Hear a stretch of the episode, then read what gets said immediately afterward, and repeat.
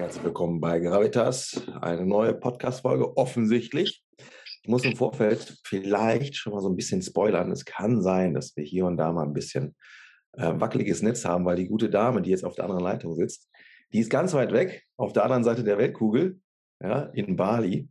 Wie sie dazu hingekommen oder wie sie, wie sie, was, was sie nach Bali verschlägt, das kann sie gleich selber mal erzählen. Äh, ich freue mich aber tatsächlich, ähm, als ich die Anfrage da bekommen habe bezüglich des, des Podcasts, habe ich sofort eine Sache erkannt, und zwar, ähm, du, vor allem du vertrittst Werte, wo ich sagen kann, das deckt sich extrem mit meinen Werten. Und sobald ich das erkenne, habe ich richtig Freude, diesen Menschen kennenzulernen. Ja? Und das hat dann auch nichts damit zu tun, reden wir jetzt nur über Bewegung oder Mindset oder Fitness oder im Allgemeinen, sondern dann dürfen wir auch gerne mal diesen Pfad verlassen, wofür ja eigentlich Gravity Coach in der Podcast hier steht, sondern einfach mal gucken, womit können wir die Welt bereichern? Weil am Ende des Tages geht es darum, dass wir alle das Vermögen haben, die Welt zu bereichern, mit kleinen Schätzen, die in uns sind. Und du bringst heute uns auch einen Schatz mit, Ja, so deine Vorstellung von, wie kann ich die Welt ver, äh, verschönern, verbessern will ich nicht sagen, aber verschönern oder ergänzen. Ja? Ähm, und da freue ich mich sehr, sehr darauf, dass du da bist. Lara, schön, dass du da bist. Wow, hi, danke schön für die Vorstellung. Auch ganz ja. toll. Ja. Ähm, wir wollen aber erstmal, damit die Zuhörer und Zuhörerinnen so ein bisschen auch das Gefühl bekommen für dich, wer du halt bist. Lass uns mal so ein bisschen einsteigen ähm, in deine Historie. Du hattest mir erzählt, dass du aus dem Leistungssport kommst. Du hast relativ früh angefangen. Willst du darüber mal so ein bisschen erzählen, was du gemacht hast, was so deine Erfahrungen waren, wie intensiv das Ganze war? Fangen wir erstmal so an. Ja, super gerne. Also ich habe so mit fünfeinhalb, kurz vor der Einschulung, mit Eiskunstlaufen begonnen, was kam, weil ich eine, mein Papa und ich, wir waren in der Stadt und haben dann eine seiner ehemaligen Schülerinnen getroffen, die ähm, Eiskunstlauflehrerin war und sagte, oh Lara, das, du hast die Figur zum Eiskunstlauf und du musst unbedingt zum, zum Eiskunstlaufsport.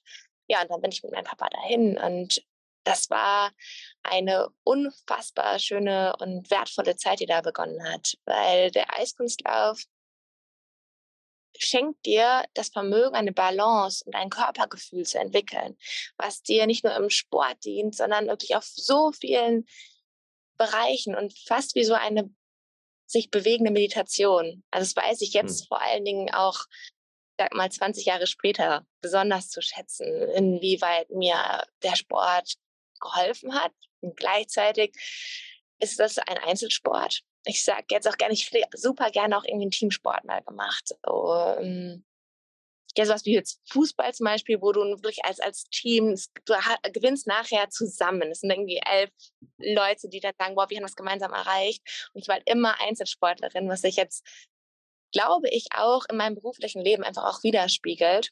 Mhm. Ja, und aber gut, erstmal nochmal zum Sport. Dann habe ich mit, ich glaube, zwölf oder 14. Ich habe ganz früh schon mit Leichtathletik auch angefangen, habe dann aber aufgehört, weil das war so die Zeit, wo man erstmal alles ausprobiert hat beim Leichtathletik. Also mhm. von Kuh Weitsprung bis Sprint und das war mir irgendwie zu, zu viel, zu spielerisch und ich wollte, dachte, war so unfassbar ehrgeizig schon als kleines Kind und dachte, nee, ich will irgendwie was, wenn dann richtig. Ja, und dann bin ich später mal zum Leichtathletik gekommen weil die Leichtathletikhalle in Dortmund quasi fast gegenüber des Eisstadions Eisstadions liegt. Und dann konnte ich quasi immer rüber zum Leichtathletik und habe dann dort, ich glaube auch fast acht Jahre, ich will nicht lügen, ich weiß es gerade gar nicht mehr genau, äh, einen Kurzsprint gemacht, also 60 und 200 Meter. Mhm. Genau, draußen. Ja. Ähm, als du damit begonnen hast, hast du Vorteile gehabt, dass du vorher äh, auf dem Eis warst? Konntest du da mhm. irgendwas für dich feststellen? Gegenüber also den anderen? mental klar hatte ich schon großen Ehrgeiz entwickelt und, und wie ich bei mir einen Fokus ausrichte, rein körperlich eher kontraproduktiv. Also sowohl mein Trainer beim Leichtathletik war immer unglücklich, wenn ich vom Eiskunstlaufen kam, weil du hast eine ganz andere Start, eine ganz andere Figur. Also gehst viel mehr ins Hohlkreuz, viel mehr nach hinten ausgerichtet. Und beim Leichtathletik machst du den Oberkörper eher ein bisschen nach vorne und das Hohlkreuz verhindert dich, er bremst dich. Genauso auch die Füße. Beim Eiskunstlaufen streckst du, also hm, formst du deine, dein, dein, dein Fußspann quasi auf und mhm. beim Leichtathletik willst du den eher anspannen, also du quasi ne, wirklich einen richtigen Druck nach vorne hin auf den Fußballen aufbaust. Und das war immer ein bisschen kontraproduktiv. Konnte man auch dann auf den Fotos immer sehen, dass ich beim Sprint eigentlich fast wie so eine Eiskunstlauffigur gemacht habe. Aber ich hatte so eine Grundständigkeit und die, die ist immer durchgekommen beim Eiskunstlaufen und aber auch beim Leichtathletik. Eine Grundschnelligkeit, sagst du? Ja. Ah, okay, das finde ich nämlich spannend, weil ich musste nämlich gerade überlegen, wir haben bei uns im Gym, mhm. haben wir sehr viele Eishockeyspieler. Und eine Sache ist bei den Eishockeyspielern exorbitant auffällig, die sind turbostark in der Mitte. Es ist, natürlich Eiskunstlauf und Eishockey nur ein bisschen was anderes. Aber eine Sache eint euch ja, ihr seid auf dem Eis. Ihr habt sehr wenig äh, Schnittstelle zur physischen Welt, ja, nur diese zwei Kufen.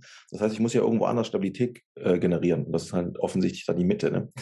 Und egal, was dann diese Jungs gemacht haben, die haben daran partizipiert, dass die halt so eine Grundstärke, du hast es dann für dich, also es ist jetzt nur eine Spekulation, ne, definiert, ich habe eine Grundschnelligkeit, aber irgendwoher muss die ja kommen. und was ich jetzt gerade mir vorstellen könnte, dass das vielleicht dein Vorteil war vom Eiskunstlauf, dass du da einfach äh, eine bessere Stabilität in der Mitte hattest, was dein Chor betrifft. Und das konntest du übertragen. Und damit vielleicht sogar all die Handicaps, weil du sagst, ich habe da eine ganz andere Pose, die ich eigentlich brauche bei, beim, äh, beim Sprinten, konntest du das einigermaßen so ein bisschen wieder ausgleichen. Verm ja. Vermutlich. Ne? Aber äh, das war echt auffällig, als ich das gesehen habe, wie stark die in der Mitte sind. Das wird bei dir nicht anders gewesen sein. Ich finde es total schön, deine Beobachtung, die, die Berührung zur Welt, also oder zum Boden, ne, dass die eigentlich hm. nicht nur über die. Das habe ich mir noch nie so überlegt. Ja, doch. Das was. Weil, ja, also, der, das Interesse zum Sprint kam eigentlich durch die Kita damals. Also Kindergarten, weil mein Papa mit meinem Bruder und mir immer ein Wettrennen gemacht hat zur Tür, zum Tor. Und dann jedes Jahr wurde ich immer schneller und irgendwann habe ich beide einfach überholt. Und dann hat mein Papa gesagt, okay, Lara, es ist soweit, du musst zum Leichtathletik. Das war so quasi der ausschlaggebende Punkt. Aber dennoch finde ich deine Idee ganz, ganz spannend und who knows. Das, am Ende des Tages hängt das eh alles zusammen oder überlappt sich, sagen wir es mal so. Es gibt nicht den einen Grund, das ist weil. So ist nicht die Welt oder, oder das Leben. Ne? Aber super spannend. Okay, dann warst du beim äh, Leichtathletik. Aber das finde ich übrigens auch geil, dass du quasi zwei verschiedene Spektren für dich erleben durftest. Also etwas ähm, sehr Anmutiges. Du machst da eine ganz andere Pose, wie zum Beispiel jetzt beim Sprinten, was dann eher so ein bisschen mehr mit Spannung zu tun hat. Eine andere Pose. Ich glaube, weil so erlebe ich die Welt halt auch. Es gibt halt immer diese Spektren.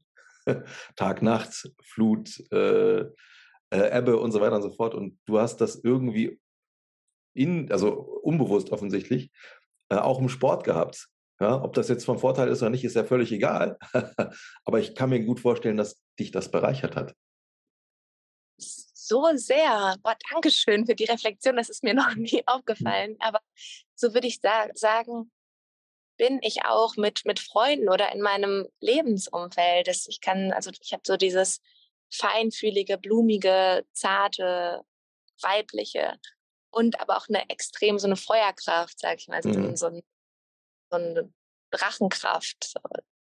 Wenn ich was anfasse, dann will ich, dass das nach vorne geht, bombastisch wird und sich in seiner stärksten Potenz zeigt. Ja. Mhm. Da gehen wir gleich nochmal drauf, äh, kommen wir nochmal drauf zu sprechen, weil du hast ja ein Startup, aber das machen wir gleich. Und ich, da sehe ich vielleicht auch so ein bisschen dieses so, ja, ich, ich ziehe jetzt dran, ab nach vorne. okay, cool. Ähm, wie ging die Reise dann weiter bei dir? Wie oft hast du trainiert? Hast du noch was anderes ausprobiert an Sport? Ja, also ich glaube, ein Klassiker Judo habe ich auf jeden Fall auch gemacht in der Grundschulzeit. Und Tennis habe ich auch mal zwischendurch gespielt. Ja, hat auch alles immer Spaß gemacht. Ich habe so, glaube ich, ich habe, glaube ich, so ein Grund, ja, Körpergefühl, ein Grundtalent und dann in Kombination mit dem Ehrgeiz.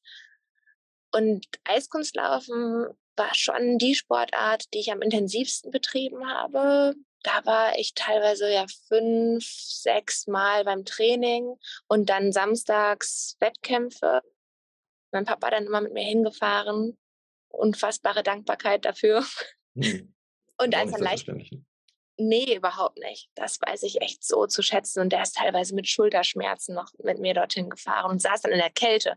Zwischen diesen ganzen Eislaufmutis, die dann da sitzen und Kaffeeklatsch machen, saß er dann da und hat mitgefiebert und Mega. ist dann nach, dem, nach der Kür, also nach dem Auftritt, ist er dann immer mit mir direkt zu der, zu der Auflistung der Preisvergabe gelaufen. Und dann hat er geguckt, und lache und lache, wie war's?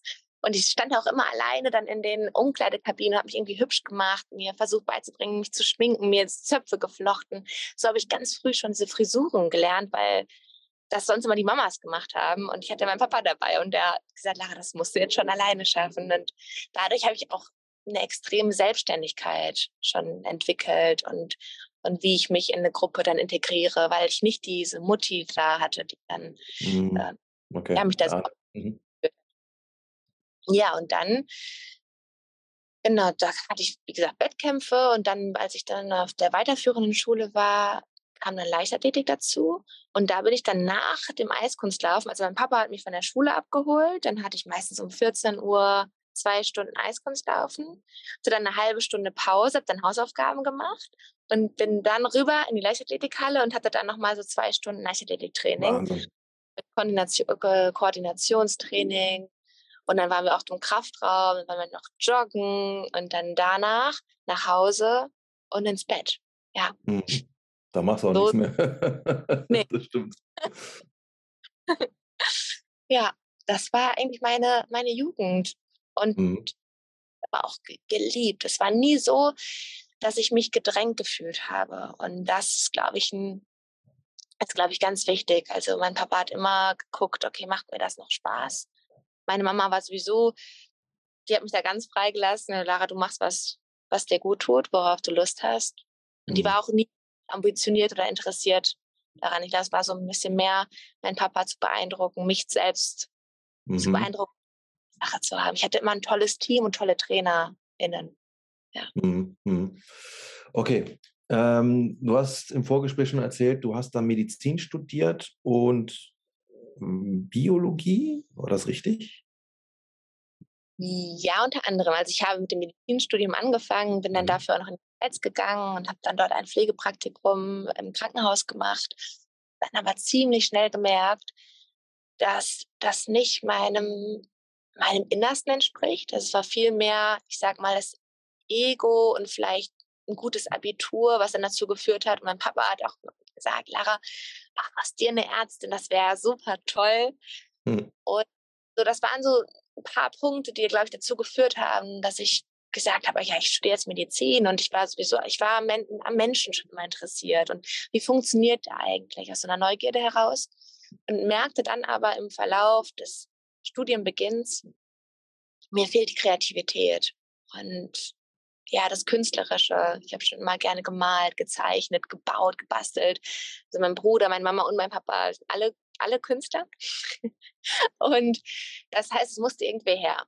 Und um das Ganze abzukürzen, habe ich dann überlegt, was kann ich machen, dass die Biologie, also dass dieses, das Naturphänomen, was mich so begeistert, es immer noch in meinem Werdegang drin vorkommt. Und dann kam ich auf die Kombination Biologie, Kunst, mhm hatte noch ein Interesse für Sprachen ganz doll, dann noch mhm. Italienisch studiert, aber auch nur drei Semester lang und merkte dann, okay, wenn ich jetzt Lehrerin werden wollen würde, dann würde ich, möchte ich keine Sprachen unterrichten, weil das so ein großer Unterschied ist, ob du eine Sprache aus Leidenschaft sprichst oder mhm. sie unterrichtest, weißt, du kommst mit deiner Schülerinnengruppe immer bis, nur bis zu einem gewissen Punkt und dann wiederholt sich das. Und ich bin kein, keine Freundin der, der Routinen, des, des sich wiederholens. Ich liebe es, mal Neues zu erschaffen und habe das dann abgehakt, genau, und habe dann einen Master in Biologie und einen Master in Kunst gemacht.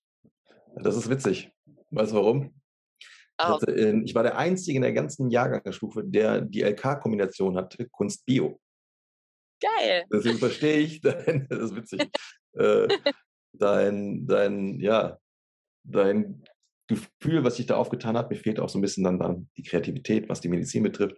Das ist ein sehr trockenes Thema und das ist, ähm, ich, ich, kann das nachvollziehen, dass du gesagt hast, nee, das, ich muss da irgendwie woanders hin. Ich nehme an, ähm, weil diese Studien, die du dann äh, wirklich, opa, jetzt ist mein Hund vom Stuhl gefallen. Ja, Schätzchen, du bist auch nicht mehr die Kleinste. Ähm, das mit dem Sport hat sich dann wahrscheinlich irgendwie verlagert, nehme ich mal an. Oder? Ja, also durch das Studium. Ich bin dann von Dortmund nach Köln gezogen und wusste, okay, wenn ich weiterhin in dem Level, auf dem Leistungsniveau Sport machen möchte, dann kann ich das nicht mit meinem mhm. Studium vereinbaren. Weil das Pensum, die Zeit, die ich im Sport gelassen habe, war einfach nicht mehr möglich mit einem Studium zu kombinieren. Mhm. Und dann war es Entscheidung entweder ganz oder gar nicht. Also es war nie für mich die Frage oder eine Option, ich suche mir jetzt in Köln nochmal ein Stadion und trainiere dann hobbymäßig. Das war mhm. so wieder ganz oder gar nicht. Und habe dann wirklich von einem Tag auf den anderen komplett aufgehört. Und ich frage mich manchmal auch, ob es da noch etwas gibt, was ich noch innerlich aufzuarbeiten habe. Aber ich habe das Eis seitdem Manuel nicht mehr betreten. Ist das nicht krass? Ist das, wenn du darüber jetzt redest, wie, was fühlst du da? Als erstes kam gerade so eine Neugierde auf, dass ich dachte, bin ich noch gut? So die Frage kam gerade auf. Interessant, ich würde mich jetzt gerne aufs Eis stellen und, und ja, gucken, ob ich es noch kann. Und dann ist auf jeden Fall, irgendwo ist auch eine Traurigkeit drin. So ein, mhm. Ob ich was zurückgelassen habe, ein Gefühl, was ich nur auf dem Eis bekomme. So dieses mhm. Schwere.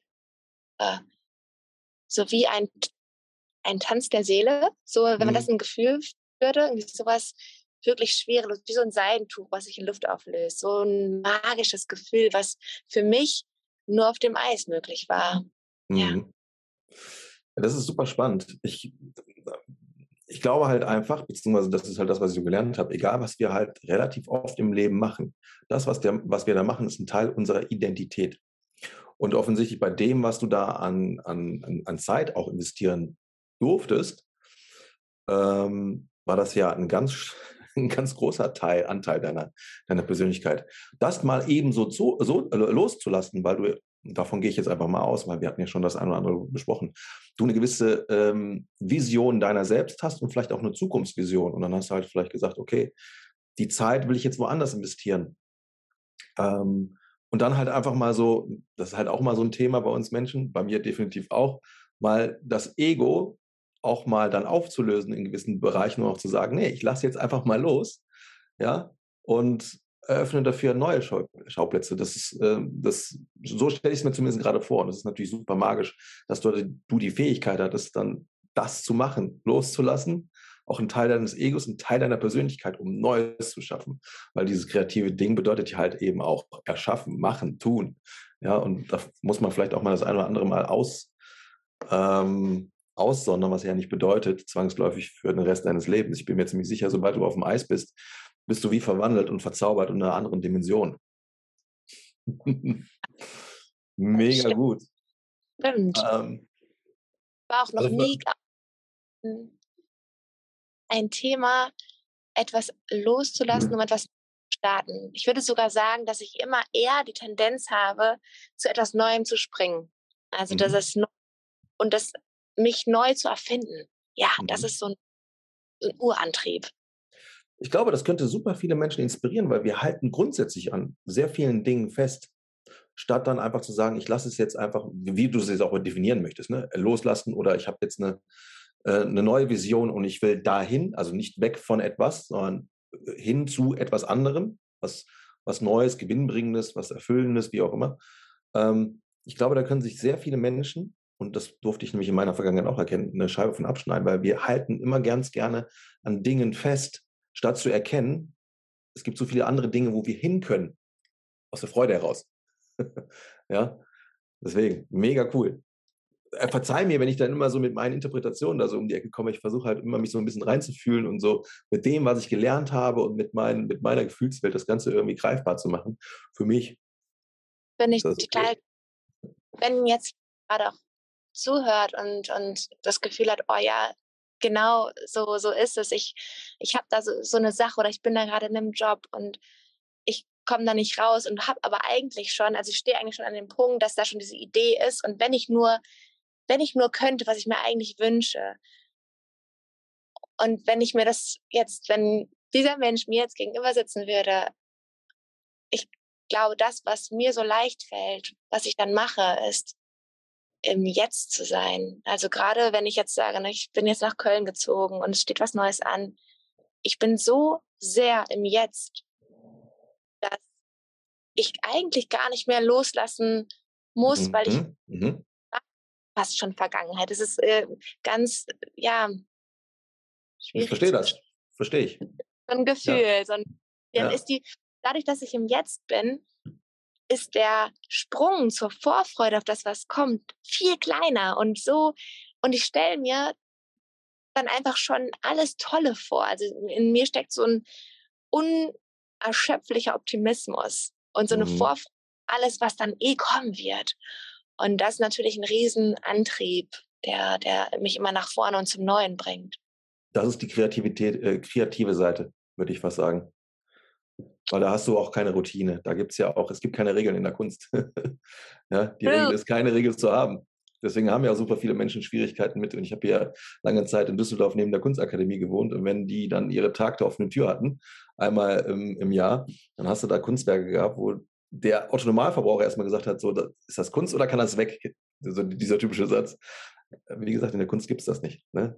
Und ich glaube halt, das ist das, was dieser Welt so ein bisschen fehlt. Wir sind so in diesem Rationalen gefangen, alles logisch. Wir Deutschen sind ja noch mal krasser durchgetaktet. Deswegen sind wir ja so berühmt-berüchtigt auf dieser ganzen Welt als das Ingenieursvolk. Wir haben die Autos, wir haben, was weiß ich, noch viele andere Dinge. Gebaut wird, wird viel in China, aber das ist noch eine andere Nummer. Ja? Ähm, und dieses Kreative ist halt genau das, was wahrscheinlich ein Teil deiner Superpower ist, die wir alle mehr gebrauchen dürfen, äh, brauchen, dürfen, müssen, tun, haben. das war auch Kunst. Leben, Leben. Genau. Das ist Leben, genau. Ich glaube, das steckt ja irgendwo in uns und es hört sich vielleicht so banal an, aber es ist so dieser, das, was du gerade erzählt hast mit dem Ingenieurswesen, das ist ja ganz viel vom, von, von unserem Verstand kreiert. Und der mhm. Verstand ist voll, weil ich meine, überlegt immer, wenn ich so eine Motorhaube aufmache und dann sehe ich immer diese Kunstwerke, die in so einem Auto drin sind. Das, das hängt alles so miteinander zusammen. Ich bin jedes Mal fasziniert, wenn ich in einer Autowerkstatt bin und sehe, was in diesem Auto drin steckt. Deswegen also nichts gegen den Verstand und gegen unseren Intellekt, der uns so einzigartig macht. Aber das Herz, das Gefühl, wenn wir da hinkommen und das, das öffnen, wie, wie das Jetzt, im Jetzt zu sein, das kann der Verstand gar nicht so, nie so kreieren wie das, wie das Gefühl, weil das ist immer, das kann sich immer in die Präsenz reinziehen und daraus erschaffen. Und ich glaube, das ist ein wunderschönes, leuchtendes Ziel für, für uns alle, dahin zu kommen. Ich habe immer dieses, ähm, diese Sache im Kopf von Tun und Sein. Ja, im, Mom im Moment sein erlaubt mir auch vielleicht gewisse Facetten meiner Persönlichkeit mal auch zu leben. dann sind wir bei diesen Sprüngen in die Zukunft, in die Freude, in neue Dinge, in das äh, Experimentelle vielleicht mal reinzuspringen. Und dieses Tun ist halt das, was wir auch gelernt haben. Wir müssen gewisse Dinge tun, was uns auch Sicherheit bringt. Und dann hängen wir aber da fest. Ja? Statt einfach mal im Moment sein und Facetten des Seins einfach mal zu frönen, statt halt einfach nur unsere Aufgaben zu erfüllen oder die Rollen, die wir in unserem Leben haben, ähm, gerecht zu werden und und und. Ne? Ja. Sollen wir mal weiterspinnen? Ähm, ich würde jetzt gerne mal irgendwie den, den Sprung machen. Du bist ja sehr mh, hm, angetan von vielen anderen Dingen mitunter, ja, auch was Bewegung betrifft. Du bist dann viel im, im Wassersport unterwegs gewesen, surfen, du machst Yoga. Dann hast du für dich, ähm, das fand ich sehr spannend, was du da gesagt hattest, und dann kommen wir jetzt auf ganz viele Dinge quasi, oder jetzt, jetzt laufen so ein bisschen die Fadenkreuze äh, zusammen du kennst deinen Körper, du weißt halt, dass du, dass du ihm dienen darfst, damit er dir dient. Da sind wir auch bei dem Thema Essen. Du hast in der Biologie vielleicht das eine oder andere für dich gelernt. Dann hast du auch ein paar Erfahrungen gemacht. Wenn ich jetzt, keine Ahnung, 25.000 Stunden auf dem Wasser war, ich habe jetzt gerade eine Heißhunger, weil der Körper braucht einfach die Energie, ja, dass du nach irgendwas gesucht hast. Du ahnst, worauf ich hinaus möchte. Willst du uns jetzt mal so ein bisschen äh, in, in die nächste Sphäre deines, äh, deiner Persönlichkeit mal mit, mitnehmen? Oder deiner Lebensreise? Lieben gern. Ja, Yoga ist eine, ist eine Facette, die ich dann, die ich eigentlich schon mit drei Jahren habe ich mit Yoga begonnen. aber spielerisch durch meine Mama, weil die auch schon Yoga mal gemacht hat. Die hat richtig, oder hat sie immer noch, so einen Meditationsraum. Und da habe ich immer mitgemacht und einfach Spaß gehabt und später dann wieder aufgegriffen und intensiv praktiziert und mich auch mit der Philosophie hinter dem Yoga beschäftigt, wo die Ayurveda oder die ayurvedische Heilkunde eine ganz große Rolle spielt. Vielleicht ganz, ganz kurz dazu. Ayurveda bedeutet Wissenschaft des Lebens und bezieht sich auf unsere Elemente. Erde, Wasser, Feuer, Luft und Äther. Also Äther ist der Raum, dieses fast nicht greifbare. Mhm. Und diese Elemente werden dann in Bioenergien oder auch Doshas hm, ver vernetzt. Das heißt, hier werden dann immer zwei Elemente zusammengenommen und ein Dosha wird daraus entwickelt. Jetzt haben wir Erde und, und Wasser, das ist dann Kapha und Wasser und, und Feuer, das ist Pitta und Luft und Äther, das ist ähm, Vata. So, diese drei Doshas, aus denen setzt sich, aus diesen Energien setzt sich unser Menschsein zusammen, unser, unser Wesen. Und wir alle tragen alle drei Doshas in uns, aber zu verschiedenen Anteilen. Und ich mache jetzt nur ganz knapp, weil ich an dem Ayurveda, an der ayurvedischen Heilkunde unfassbar spannend fand und finde, dass diese alternative Medizin, die vor über 5000 Jahren in Sri Lanka entstanden ist und dann in Indien ganz groß wurde und dort auch als anerkannte Medizin. Es gibt da gibt's richtige Krankenhäuser. Also da ist es quasi wie unsere, ich sag mal, westliche Medizin. Und die gehen vom gesunden Menschen aus. Also da, da wird gefragt, was kann ich tun, damit du gesund bleibst, körperlich, geistig, auf allen Ebenen. Mhm. Und das ist super spannender hm. Ansatz. Und da geht es einerseits um die Ernährung, worauf ich dann gleich nochmal komme, was ich jetzt als mein Startup entwickelt habe, aber auch welche körperlichen Bewegungen tun mir gut, damit ich in meiner Kraft bleibe, damit meine Doshas im Balance sind. Das ist das Hauptziel von Ayurveda. Balance und gleich, also in so ein inneres Gleichgewicht zu schaffen zwischen den Doshas. Ein ganz kurzes Beispiel, damit man es überhaupt so greifbar machen kann, was eigentlich, also wie kann ich das jetzt auf mich selber beziehen? Du findest durch Selbstbeobachtung heraus, welche Kombination der Doshas in dir gerade vorliegt. Pitta, ganz kurz, ist so die, Feuerkraft, das, Transformation, das Transformationsprinzip, das Umwandlungsprinzip. Das heißt, du bist von der Körperstatur eher sportlich, muskulös aufgebaut, dein, dein Magen, du verbrennst die ganze Zeit, also der Ofen muss beheizt werden, du kannst eigentlich den ganzen Tag essen. Und wenn da zu viel Energie da ist, dann brennst du aus. Das ist dieses, dieses Burnout zum Beispiel. Also du machst einfach zu viel und kannst nicht mehr runterkommen. Dann gibt's Kaffer gegenüber die Erde, die, die dafür sorgt, dass du stabil, stabil bist, dass du vielleicht eine Idee in deinem Leben hast und auf die arbeitest du hinaus. Dir ist die Karriere nicht so wichtig, lieber eine Familie vielleicht gründen, irgendwie ein Landhaus zu haben. Und wenn du einen Menschen als Freund hast, der viel Kaffer in sich hat, dann ist es dein bester Freund, die sind sehr treu. Und wenn zu viel Kaffer da ist, dann wirst du träge, dann schläfst du zu lange, du kannst in eine Depression kommen, in eine Lethargie. Also du merkst schon, mhm. Darum, um Balance zu kommen. Und dann gibt es noch Vata als letzten Pol, das sind die Kreativen, die sind vom Körperbau eher feingliedrig. Kaffer noch ganz kurz, das sind eher die, die kräftiger gebaut sind und eher zu Übergewicht neigen. Und Vata sind zierliche Figuren, entweder ganz groß oder klein gebaut. Und das sind oft Künstler, Künstlerinnen, musisch und haben unfassbar viele Ideen und wenn zu viel Vata da ist, also wenn Vata-Überschuss vorliegt, dann kann es dazu neigen, dass du Schlafstörungen hast, weil du den Kopf nicht mehr ausschalten kannst. So viele Ideen, aber du kommst nicht ins Tun. Und jetzt kommt Ayurveda daher und sagt, okay, was können wir tun, damit wir Vata reduzieren oder gegebenenfalls Pitta reduzieren und ein anderes Dosha, eine andere Kombination aus Bioenergien hinzufügen? Und ein Beispiel aus der Ernährung dann kannst du zum Beispiel, wenn du jetzt einen Kafferüberschuss hast und dir, dir fehlt die Antriebslosigkeit, du stehst morgens so schwer auf und weiß nicht so richtig, irgendwie Job, keine Lust und ah, sowieso, hm, ich bleib lieber im Bett liegen. Was soll ich nur tun? Morgens direkt scharf essen. mit Ingwer, mit Kurkuma, mit Chili anfangen. Also das ist nur so ein mhm. banales Beispiel, um mal zu zeigen, wie Ayurveda vorgeht. Und dann kannst du das auf sämtliche Lebensbereiche übertragen, auf den Sport. Welche Bewegung tut dir gut? Zum Beispiel sagt man, wenn man viel Pitta in sich trägt, und Vata sollte man eigentlich zum Beispiel nicht surfen gehen, weil da geht es um Schnelligkeit, Spritzigkeit. Und da wäre eher vielleicht Schwimmen gut ne? oder Meditation, um zur Ruhe zu kommen.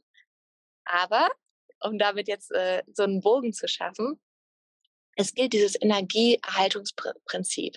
Das heißt, die Energie, die sowieso in dir vorherrschend ist, möchte sich erhalten. Ich liebe Surfen, ich liebe Sprint, ich liebe die Schnelligkeit, ich liebe Eiskunstlaufen und ich trage sehr viel Pitta und Vata in mir. Mir fehlt manchmal eher Kaffee. Also ich komme nicht zur Ruhe, ich habe eher eine Rastlosigkeit und ja, neige zum Burnout. Auch schon alles. Das ist total geil. Also so wie du das erklärt hast, habe ich das noch nie vorher gehört und ich erkenne mich genauso wie du in diesen beiden Doshas wieder.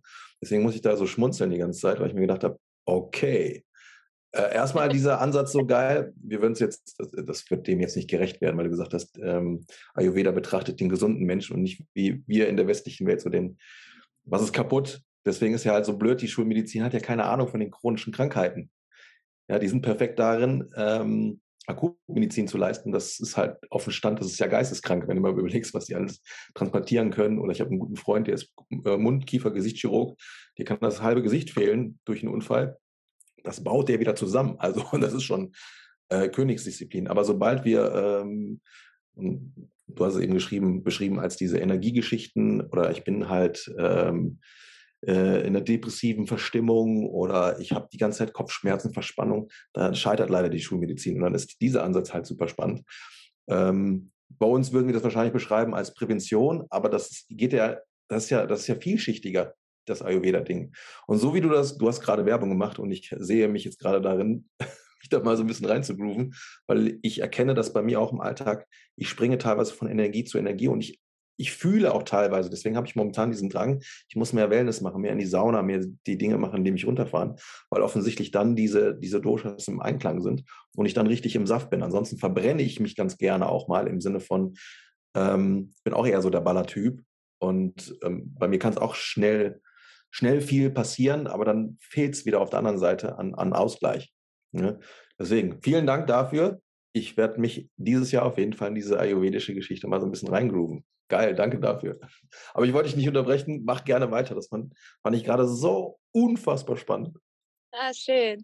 Ja, und was dann schon bei dir super rausgebildet ist, ist, dass, dass du eine gute Verbindung zu dir hast. Also du fühlst, was du brauchst und danach agierst. Und ich erlebe es ganz oft, dass, mh, hm, dass wir diese Verbindung verloren haben oder durch die Arbeit. Wir sind so viel im Kopf und so viel in einem Hamsterrad, in diesen Routinen, dass wir die ganze Zeit machen und dann irgendwann merken, ich, es ist zu spät. Ich, jetzt, jetzt kann ich nicht mehr oder jetzt habe ich eine, jetzt habe ich Neurodermitis, jetzt habe ich irgendwie einen Ausschlag. Jetzt ähm, habe ich permanente Kopfschmerzen. Unser Körper ist die schönste Landkarte, die wir haben, um uns zu zeigen, dass wir irgendwo nicht in der Mitte sind, in unserem mhm. Gleichgewicht. Also für die ZuhörerInnen, die sich jetzt vielleicht fragen und schon intuitiv mitgemacht haben, was bin ich jetzt für ein Typ? Bin ich jetzt Vata, Pitta, Kapha? Grundsätzlich stecken alle Bioenergien in jedem von uns und wir werden mit einer Grundkonstitution kommen wir hier auf die Welt. Und dann ist es aber dennoch so, dass sich selbst zu Jahreszeiten, zu Mondzeiten mhm. und auch sowieso in unserer Lebensphase verändert sich unsere Konstitution. Das heißt, du kannst die immer wieder überprüfen und je mehr du dich darin trainierst, in dieser ja in der Sprache mit dir selbst, deinem Körper zuzuhören und deinen wahren Bedürfnissen zuzuhören und denen zu vertrauen, desto mehr kommst du automatisch in die Balance. Aber wenn du jetzt erstmal wissen willst, okay, wie finde ich denn jetzt heraus, was ich für ein Typus bin, dann gibt es kostenfreie Dosha-Tests, nennen die sich, also D-O-S-H-A, Dosha-Tests im Internet. Da kriegst du schon mal einen ersten Eindruck. Ich habe jetzt mit meiner Firma, wir haben auch sowas aufgesetzt, gebe auch regelmäßig Ayurveda-Workshops, Coachings, wo wir diese Tests machen. Dennoch gibt es richtige Ayurveda-MedizinerInnen, wo man hingeht und dann wird eine Komplettuntersuchung gemacht. Und da ist zum Beispiel die Zunge auch ein ganz spannender Indikator, das Auge, woran man ganz viel sehen kann. Ähm, mhm. da würde ich jetzt gar nicht mal so tief mehr reingrooven, sondern gehe jetzt weiter, weil ich, man merkt ja schon, das ist ein ganz, ganz spannendes Feld, was sich auf so viele Ebenen übertragen lässt. Und du lernst dich einfach kennen auf so eine unfassbar schöne Art und Weise, was ich auch gerne mehr in die Schulen bringen würde. Ja, und Schule ist ein Thema, was für mich so grundlegend ist für unsere gesamtmenschliche Situation und Bewegung hier auf dieser Welt. Da ich glaube, wenn es eine Sache gäbe, die ich ändern könnte, wäre das, dass es keine, einerseits keine verletzten Kinder mehr gäbe. Und ich glaube, dass dadurch ganz viel einfach entsteht durch einen Mangel heraus. Also ganz kurz als Beispiel, wenn jetzt Putin nehmen würde, der für mich ist es wie ein kleines Kind in einem großen Körper, der einfach nur nimmt mich in den und liebe mich und hab mich lieb und und da ist so eine große Imbalance und das jetzt nur aus meiner Perspektive von ganz weit fern. Also ich bin jetzt wirklich keine Politikerin, die da ganz tief drin steckt, aber so aus diesem Gefühlten heraus. Und klar, es fängt bei den Familien an, aber in der Schule haben wir die Möglichkeit, eine Institution zu bilden, wo, wo Liebe, wo Neugierde, intuitive Kreativität, diese Lebensfreude, diese Wissbegierde, all das, was das Schöpferische ausmacht, was uns von innen nach außen bringt, wird aus meiner Erfahrung als Lehrerin so runtergedrückt, weil so ein Leistungsdruck da ist, so eine Konformität. Und nur der, der der und die die besten Noten haben, schaffen es am Ende in Anführungsstrichen von den LehrerInnen geliebt zu werden. Ja, also auch da mhm. Viel Vergleich, Konkurrenz statt. Und da war es bei, war bei mir der Punkt dann nach meinem Studium, es war wie so ein innerer Call, wie so ein Ruf, Lara, du kannst nicht in diesem Lehrerzimmer sein und, und das hier so mitmachen. Das hat so meinen inneren Werten widersprochen dass ich gesagt habe, okay, ich ändere hier was. Und da kommt jetzt wieder ne, mein Sport und mein, ich fange was Neues an. So, da kommt jetzt wieder alles zusammen, dass ich dann sofort eine Veränderung wollte und was Neues erschaffen wollte. Und dann bin ich auf Reisen gegangen. Und dann habe ich den Plan gefasst. Gut, ich schaue mir jetzt verschiedene Kontinente, verschi Kontinente, verschiedene Länder an und lasse mich von den verschiedensten Schulsystemen inspirieren.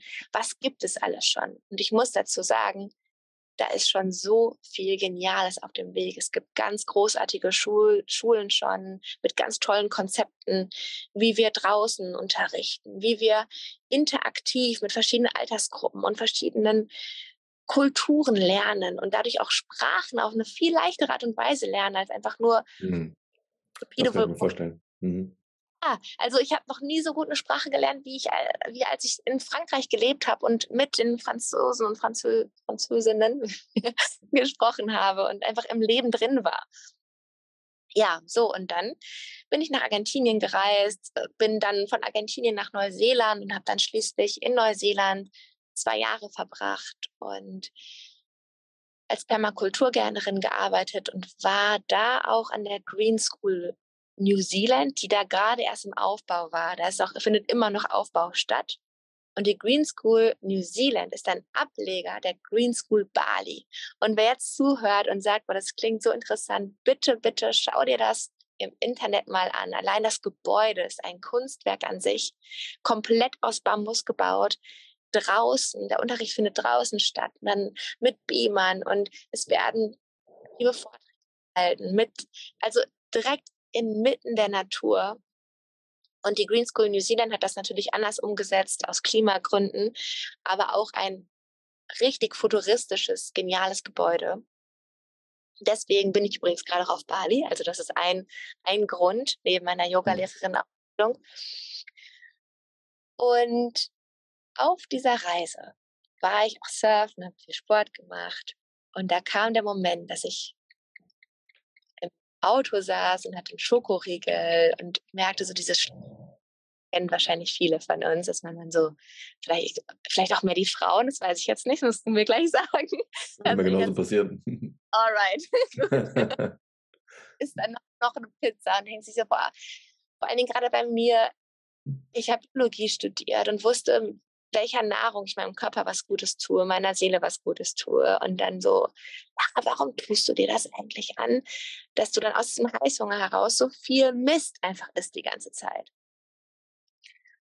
Und das war also, das ist eine Geschichte, die zu meinem jetzigen Startup führt. Und ein zweiter kleiner Teil ist der, dass ich einen Herzensfreund hatte, mit dem habe ich zusammen gewohnt und ich habe mich verabschiedet, um in ein Silent Retreat, in, eine, in ein zehntägiges Schweigeretreat zu begeben.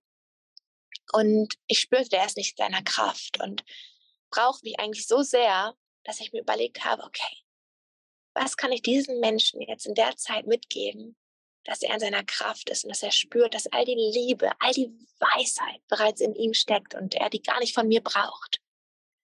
Und dann war diese eine Nacht war drei Uhr morgens. Ich bin aufgestanden und es war wie so ein, ein Ruf. Ich stand dann in der WG-Küche und da kamen beide Wünsche, Sehnsüchte eigentlich zusammen, diese Sehnsucht, etwas zu erschaffen, was ich überall mitnehmen kann, was geil schmeckt, mich lange satt hält und wo ich weiß, was drin ist.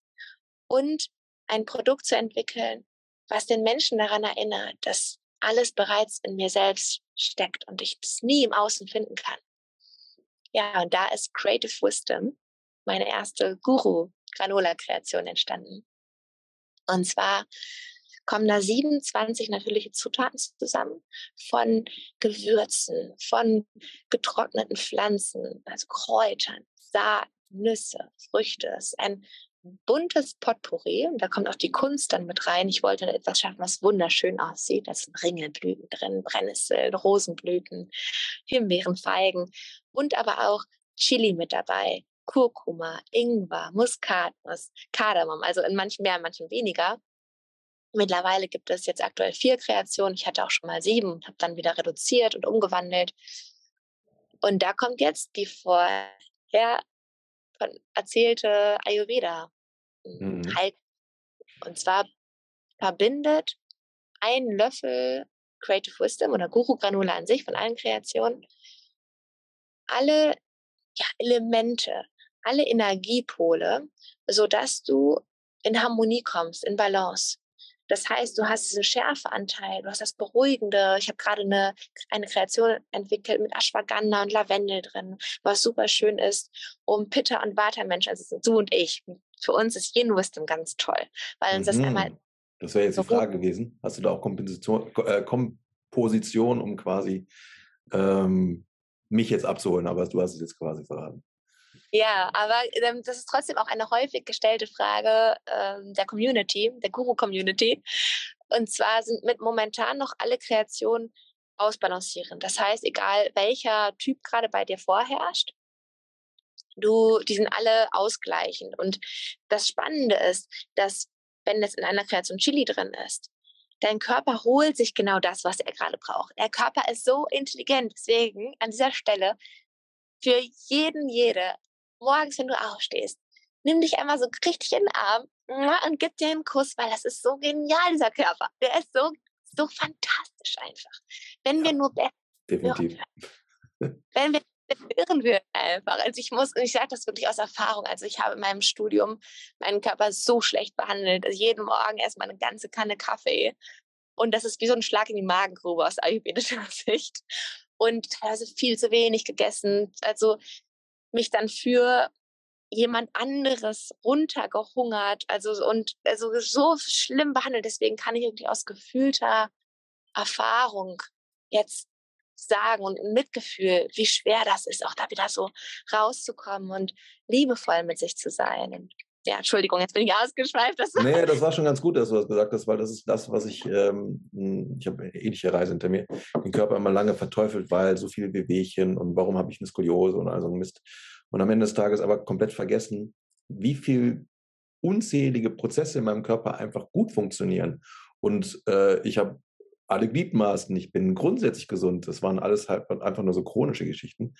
Und das ist halt so schade, dass wir dann halt immer aus diesem Mangel heraus, äh, dieser Rotstift, der berühmt-berüchtigte, berühmt den setzen wir bei uns selber an und dann sehen wir nur noch rot, statt zu erkennen, was da eigentlich alles gut funktioniert. Wir sehen es nicht, es ist selbstverständlich. Ja, wir können riechen, wir können sehen, wir können hören, wir können fühlen ähm, und ganz viele andere Dinge. Und deswegen ist es ganz wichtig, da nochmal dran zu erinnern, dieser Körper ist nicht kaputt, auch wenn du vielleicht mal irgendwo deine Wehwehchen hast oder Schmerzen hast und wenn, selbst wenn sie schon ein paar Jahre ähm, dich beschäftigen, aber dann hast du halt noch nicht die richtigen Antworten gefunden. Ne?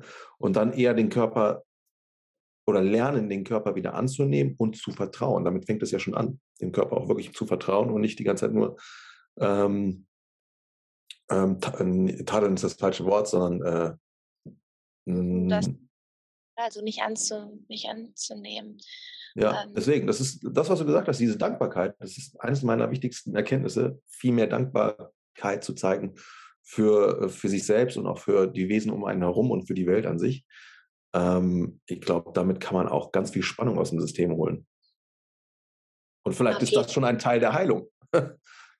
Absolut. Und auch, dass der Körper nie gegen uns ist, sondern der zeigt uns aus meiner Erfahrung, dass etwas nicht stimmt. Und das ist auch genau. immer mit der hängt das zusammen. Also ähm, meine Mama, die hat jetzt seit anderthalb Jahren Parkinson. Es kam ganz plötzlich und sie war vorher kerngesund. Ich weiß, dass ich darüber sprechen darf jetzt an der Stelle, weil ich erst vor zwei mhm. Wochen noch eine Podcast-Folge aufgenommen habe und wir darüber gesprochen haben. Und der Lebensweg von meiner Mama, der war natürlich durch ihre persönlichen Erfahrungen und Geschichten, die war sehr, der war sehr herausfordernd. Und sie war eigentlich immer und ja, war immer auf der Suche danach, Liebe wirklich zu fühlen. Also selbst auch als Mutter zu den Kindern und wirklich ihr Herz zu öffnen. Und das fiel ihr ihr Leben lang so schwer. Und jetzt ihr Körper, der wird quasi zusehends immer steifer und äh, so schnell auch. Also es ist für mich als Tochter auch extrem herausfordernd, wenn ich es zulasse.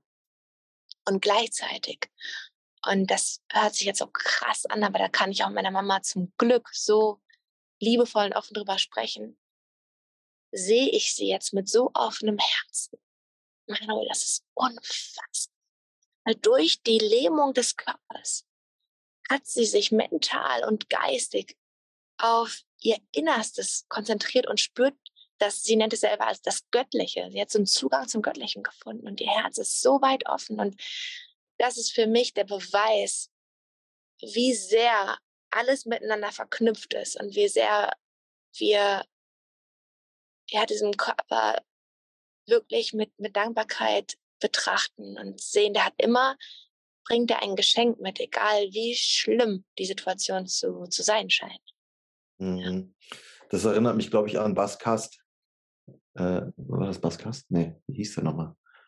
Was? Du wirst ihn kennen. Ähm, oh, wie heißt der? Ja, Basquiat? Bitte? Der Künstler, Basquiat? Nee. Äh, Basquiat ist ein Autor von einem, von einem Buch, aber ich meine, oh, wie heißt der denn? Ach, der ist, ähm, das, das war mal ein Harvard-Abgänger ähm, und ist dann irgendwie in, auch in die Yoga-Welt rein und auch so ein bisschen in das ganze ähm, Transtendale, also da sind wir schon bei Microdosing und LSD und sowas. Der ist dann aber irgendwann im Rollstuhl gelandet und hat dann noch mehr äh, zu sich gefunden und hat noch mehr Dankbarkeit wie, wie never zuvor. Das war halt sehr, sehr inspirierend. Ich weiß nicht mehr, wie der Typ heißt. Gibt eine Doku irgendwo auf Netflix. Ja, kommen wir noch drauf. Ja, ist auch egal. Aber sehr inspirierend. Danke, dass du das mit uns teilst. Sehr gerne. Danke, dass du diesen Raum dafür öffnest. Es macht so viel Spaß. ja, wo sind wir stehen geblieben? Ayurveda, eigentlich Kör wie? Körper viel mehr äh, auch zuhören. Weil das ist ja auch etwas, was, ähm, was wir leider das wird uns ja so beigebracht, wenn ich mir diese bescheuerten Werbesendungen immer wieder angucke. Du hast Kopfschmerzen, dann nimm Dolomin. Du hast Magen-Darm-Faxen, dann nimm das. Also wir sind ja darauf getrimmt, einfach fucking, oder noch teilweise macht das ja auch die Medizin sehr, sehr gerne, weil wir nochmal ein sehr großes Pharmakonstrukt dahinter stehen haben, immer nur Symptombehandlung. Und so haben wir ja gar nie die Chance, den Körper kennenzulernen. Das ist ja in Ordnung, wenn du mal hier und da Medikamente nehmen musst, äh, von mir aus auch mal Schmerzmittel, um das eine oder andere zu löschen. Aber wir haben diese grundsätzliche Mentalität, gib mir die Pille für dieses Problem. Das ist nicht die Pille für das Problem, das ist die Pille für das Symptom. Das Problem wird immer bleiben, bis du anfängst, deinen Körper mal kennenzulernen, zu erkunden und, und, und. Das ja, müssen die Leute aber erstmal verstehen. Wir sind so brain gewascht, alle. Das, da bin ich ganz bei dir. Und ich glaube, eine eine ganz einfache Methode ist schon, wenn du morgens aufwachst und dich ganz kurz hinsetzt, und das kann noch nicht, muss noch nicht mal eine Minute sein, und einmal wie so ein Mini-Body-Scan machst. Das ist einmal quasi deine Augen schließen, von der Kopfkrone so runterfährst und kurz reinfühlst, okay, wie geht es gerade heute meiner, meinen Schultern? Und äh, habe ich heute irgendetwas, was besondere Aufmerksamkeit bedarf?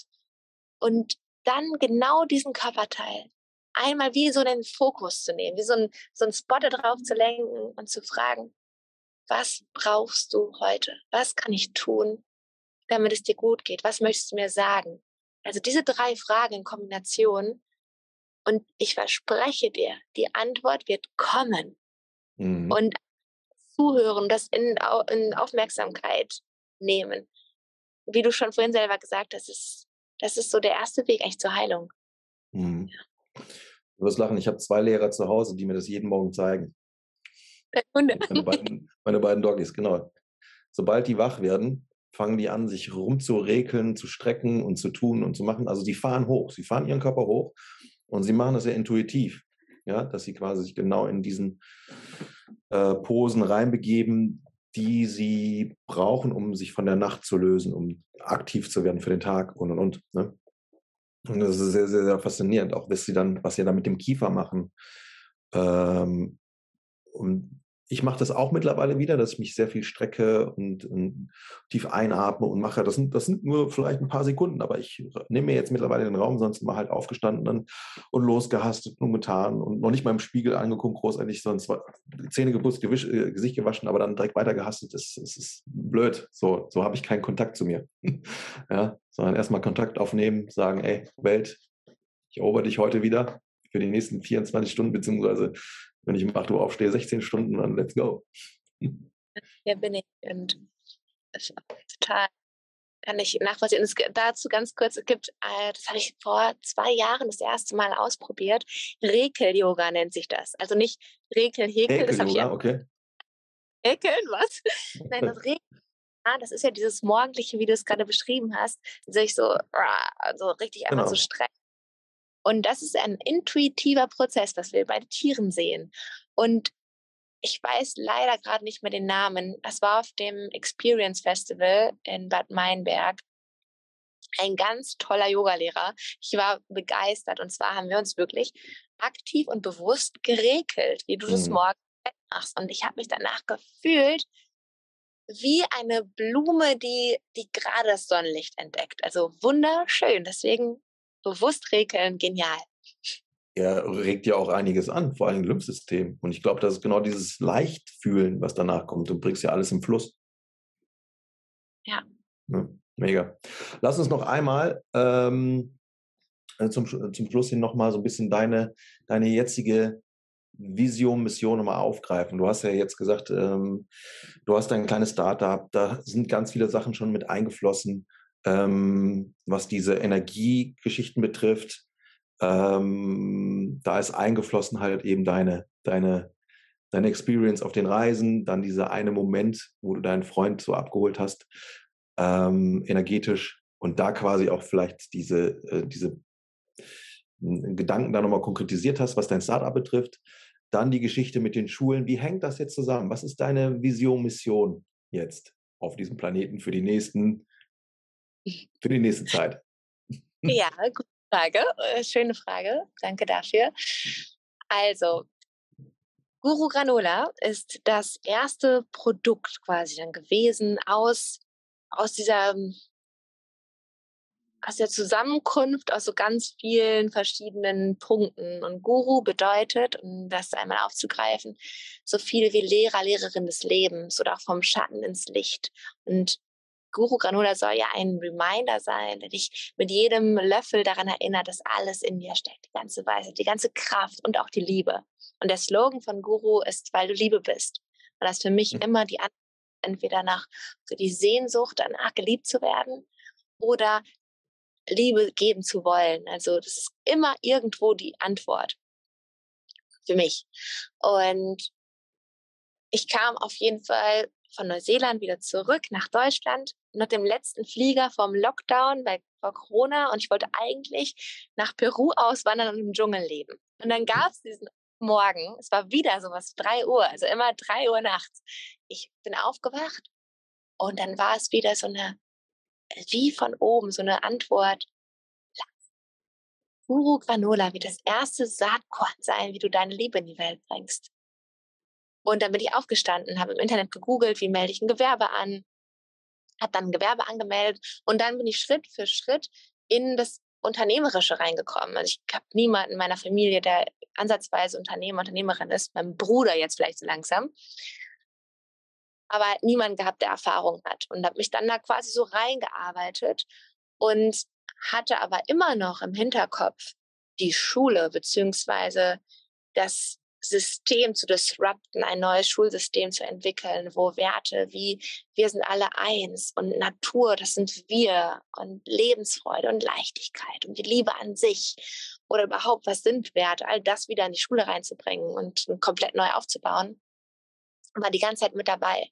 Und dann war ganz schnell für mich klar, dass Guru quasi der erste Step sein wird und dass ich die unter anderem auch die Einnahmen nutzen werde, um dann das Schul, die Schule aufzubauen Momentan heißt es in meinem Kopf Sunshine School. Das war irgendwie sofort da der Name und ich sehe die auch vor mir. Ich bin mal gespannt, wann, wie, wo es dann die ersten Schulen geben wird. Aber das ist auf jeden Fall ein Teil meiner größeren Vision und Guru natürlich wachsen zu lassen, weitere spannende Produkte zu entwickeln. Ich habe jetzt gerade auch einen Podcast gelauncht, wo ich viele Meditationen mache und aus, aus Büchern vorlese, die mich wahnsinnig inspirieren. Und das sind alles kleine Punkte, kleine Pfeiler, mit denen ich mein Geschenk, was ich mitbekommen habe, diese intrinsische Lebensfreude und jeden Tag aufs Neue, die ich so natürlich habe, weiterzugeben. Und ich habe so viel Liebe erfahren und wurde so genährt und weiß allein durch mein Umfeld, durch Freunde, Freundinnen, dass das nicht selbstverständlich ist. Und, und wenn, es, wenn ich das durch die kleinsten Dinge irgendwie weitergeben kann, dann ist das für mich die größte Erfüllung. Und deswegen ist meine Mission, ja, Liebe, Liebe und meine Lebensfreude in die Welt zu bringen und das auf ganz vielen Ebenen. Das finde ich sehr charmant. Äh, vielleicht auch da nochmal ähm, eine Erkenntnis, die ich hatte. Am Ende des Tages können wir menschliches Verhalten runterbrechen auf zwei Dinge. Alles, was aus Liebe kommt, alles, was aus Angst kommt. Und wenn wir die Wahl haben, würde ich mich doch niemals für die Angst entscheiden, sondern immer für den anderen Part. Und wenn ich damit meine Welt zu einem besseren Ort machen kann, dann tue ich das doch. Deswegen finde ich das sehr, sehr inspirierend, deine, deine Geschichte zu hören und auch deine Vision, also deine Zukunft zu erahnen. Oder unsere. Verändern das ja damit ein bisschen was. Mega, mega schön. Danke dafür. so, ähm, ja, total hm, ein spannender, spannender Satz, den du noch gesagt hast, mit den Grundgefühlen, der Grund, ja, Grundgefühlen, Angst und Liebe. Entweder kommt es daher oder daher und daraus baut sich, also eine Wut zum Beispiel ist ja auch nur eine verkapselte Angst und mhm. Oh, das ist ja ein ganz, ganz spannendes Feld. Und gerade bei uns in Deutschland, also wenn wir jetzt nochmal auf die Pharmazie zurückkommen, wir werden so aus dieser Angstkultur zuge, zu bombardiert. Es gibt, es gibt mhm. glaube ich, wenn ich richtig liege, kein anderes Land, was so viele Versicherungen hat wie wir. das passt. Ja, auch Versicherungen spielen mit der Angst. Deswegen. Du musst dich dafür absichern, weil sonst passiert das und das und dann hast du die Arschkarte. Das ist, ja. das ist ja grundsätzlich so. Es wird ja viel über Angst auch verkauft. Marketing ist auch viel über Angst. Ähm, Gerade so dieses ganze ähm, auch Pharmazie-Ding und das letzte große Pharmazie-Ding, ja, denke an Corona, das war auch viel Angst. Und ich will das gar nicht bewerten im, im, im, im, im, im Gro, ne? aber auffällig war ja trotzdem, wie krass über die Angst gespielt worden ist. Auch hinterher, was das Impfen betrifft. Ne? Also gerade das Impfen. Wenn du das nicht machst, dann Angst, Angst, Angst. Ne? Deswegen sagt man doch, es gibt doch diesen schönen Satz, oder beziehungsweise diesen Cluster, Wortcluster, German Angst, Angst, German Angst. Ah, das kann, kannte ich noch. Ja, doch. Ich ja, so immer, also wenn du jetzt eine Werbung siehst, dir wird ja ähm, immer suggeriert, so wie du gerade bist oder das, was du gerade hast, reicht nicht aus. Du brauchst mhm. das dann wird es dir noch besser gehen, dann wird es dir erst gut gehen. Und äh, ja, das ist mhm. äh, Thema. Deswegen super spannend, dass du dich so inspiriert hast lassen von der ayurvedischen Kunst, weil da wird quasi ja von der schönen Seite, von der gesunden Seite das Leben betrachtet und dann erhalten. Das finde ich irgendwie cool, sehr inspirierend. Deswegen, damit hast du mich gekriegt. Ha! Geil. Yes. Yes. Oh, einmal, guck mal, was mache ich hier? Einmal. Regeln. Regeln. Genau. Ich hoffe, das hat jetzt, äh, das hat jetzt den Zuhörer oder die Zuhörerin nicht gerade irritiert. Und selbst wenn, egal, regel dich auch. Und zwar jetzt. ja, genau. Und, ja, vielleicht ganz kurz noch, zu, um, um Guru Granula noch abzuschließen. Das ja. ist jetzt nicht, weil ich wollte auch mit, oder mein Wunsch ist es mit dem ayurvedischen Thema im Ganzen, verschiedensten, ich sag mal, Menschengruppen anzusprechen und nicht nur eine kleine Nische, sondern ich sage jetzt mal auch, den, der jetzt abends irgendwie Fußball guckt, sein Bier, Currywurst, was auch immer und nie was von Granola oder Müsli gehört hat. Denn Guru ist wie ein knuspriges Gewürztopping, was du auch über herzhafte Gerichte genial drüber streuen oder pur essen als Snack-Alternative. Und das war mir jetzt noch wichtig zu sagen, dass ich versuche, wirklich alle abzuholen. Ich weiß, es geht nicht und weil es immer ein erklärungsbedürftiges Produkt auch ist, zumindest noch. Ich bin ja noch der Hoffnung, dass das irgendwie irgendwann so ein ganz klarer Begriff ist. Ah ja, Guru, I know. Aber ja, genau, das ist quasi ein, auch eine Disruption, eine neue Entwicklung des Granola-Begriffs, dass es nicht mehr zum Frühstück da ist, sondern für alle. Du hast mir jetzt gerade ein witziges Bild in, in den Kopf gesetzt, weil du von der Currywurst im Bier gesprochen hast. Jetzt habe ich auf der Currywurst, äh, wo Mayo und Ketchup drauf ist, da wiederum dein Granola gesehen. ah, geil. Na gut, gibt es noch irgendwas, was du grundsätzlich nochmal uns mit auf den Weg geben möchtest? Hm. Also vielleicht, wenn du jetzt den Podcast die Folge gehört hast da draußen und ja, dich jetzt fragst, okay, was, was ist jetzt mein erster Schritt, um mich zu trauen, um von der Angst in Liebe zu kommen, wenn du dich hier angesprochen gefühlt hast oder ja, mehr mit Ayurveda oder was auch immer dich hier zum, zum Weiterhören gebracht hat, dann nimm dir jetzt nach der Folge eine Minute, schließ deine Augen und versuche, versuche nur zuzuhören, ohne deinen Kopf einzuschalten und auf eine Antwort zu hoffen, weil dann ist der Verstand aktiv, sondern nur hinhören. Und ich verspreche dir, es kommt eine Antwort. Ja, das war's. Einfach mal auch Zeit für sich nehmen, ist sowieso ein Punkt. Mega. Ja. Lara, dann danke ich dir, dass du hier warst, dass du oh ähm, uns so ein bisschen in deine Welt hast blicken lassen. Dann wünsche ich dir auf jeden Fall auf Bali nochmal sehr abenteuerliche drei Monate. Ich bin mal gespannt, was du dann da wiederum für, für tolle Ideen mitnehmen wirst. Das wird bestimmt passieren, so wie man dich jetzt kennenlernen durfte. Dann verbleibe ich jetzt hier mit freundlichen Grüßen und sage Tschö. Oh, danke Manuel. Ich danke dir so sehr für deine tollen Fragen. Es hat mir unfassbar viel Spaß gemacht. Und ja, geil. Ich freue mich und hoffe, dass wir nochmal irgendwie in Kontakt bleiben werden. Das hoffe ich sehr. Auch vielen Dank an die Zuhörer und Zuhörerinnen. Genießt den Tag. Und ab in die Schweigeminute, hört deinem Körper zu. Tschüssi.